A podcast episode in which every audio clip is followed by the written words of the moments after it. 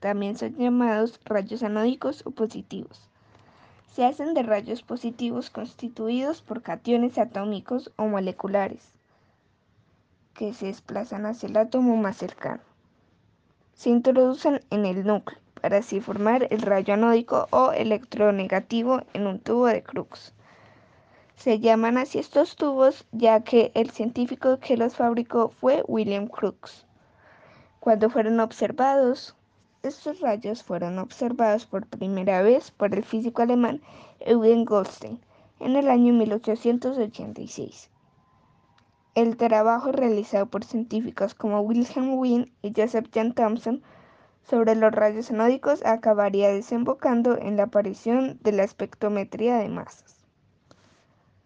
Cuando se forman, estos rayos anódicos se forman cuando los electrones van desde el cátodo, el lado negativo, al ánodo, el lado positivo.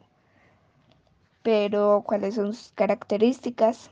chocan contra los átomos del gas encerrado en el tubo. Las partículas del mismo signo se repelen. Los electrones que van hacia el ánodo arrancan los electrones de la corteza que los átomos del gas.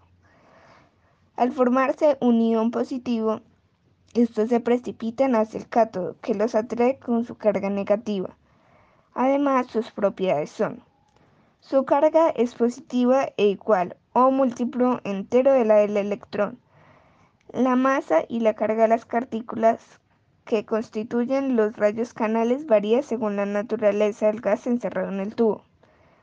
Son desviados por campos eléctricos y magnéticos. Se desplazan hacia la parte negativa del campo.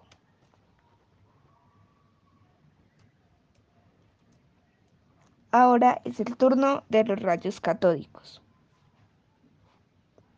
Los rayos catódicos son corrientes de electrones en tubos de vacío, es decir, en los tubos de cristal que se equipan por lo menos con dos electrodos, un cátodo negativo y un ánodo positivo. Se encuentran en una configuración conocida como diodo.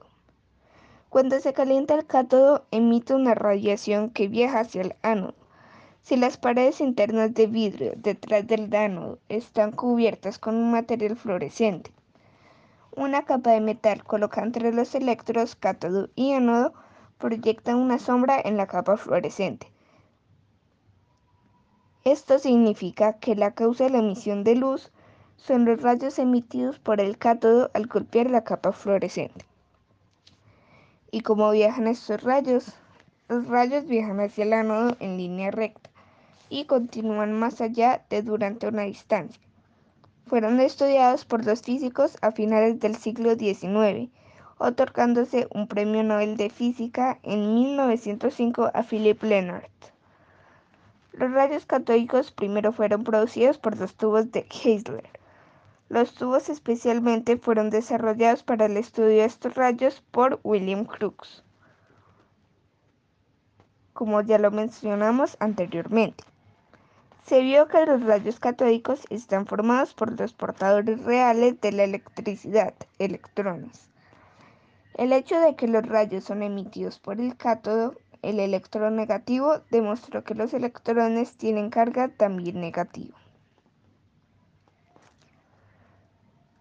El descubrimiento de los rayos catódicos que se produce durante los años 1858 y 1859 fue obra del matemático y físico alemán Julius Plücker, quien denominaría con este nombre a los rayos que emanaban de una lámpara de vacío. ¿Y tú conoces sus propiedades? Las principales propiedades de los rayos catódicos son salen del cátodo perpendicularmente a su superficie, se propagan rectilíneamente, son desviados por un campo eléctrico, desplazándose hacia la parte positiva. Son desviados por campos magnéticos. Producen muchos efectos mecánicos. Transforman su energía cinética en térmica. Impresionan placas fotográficas. Excitan la fluorescencia de algunas sustancias como pueden ser el vidrio o el sulfuro de zinc. Además, ionizan el aire que atraviesan. Esto fue todo para el capítulo de hoy y continuaremos con el capítulo 2.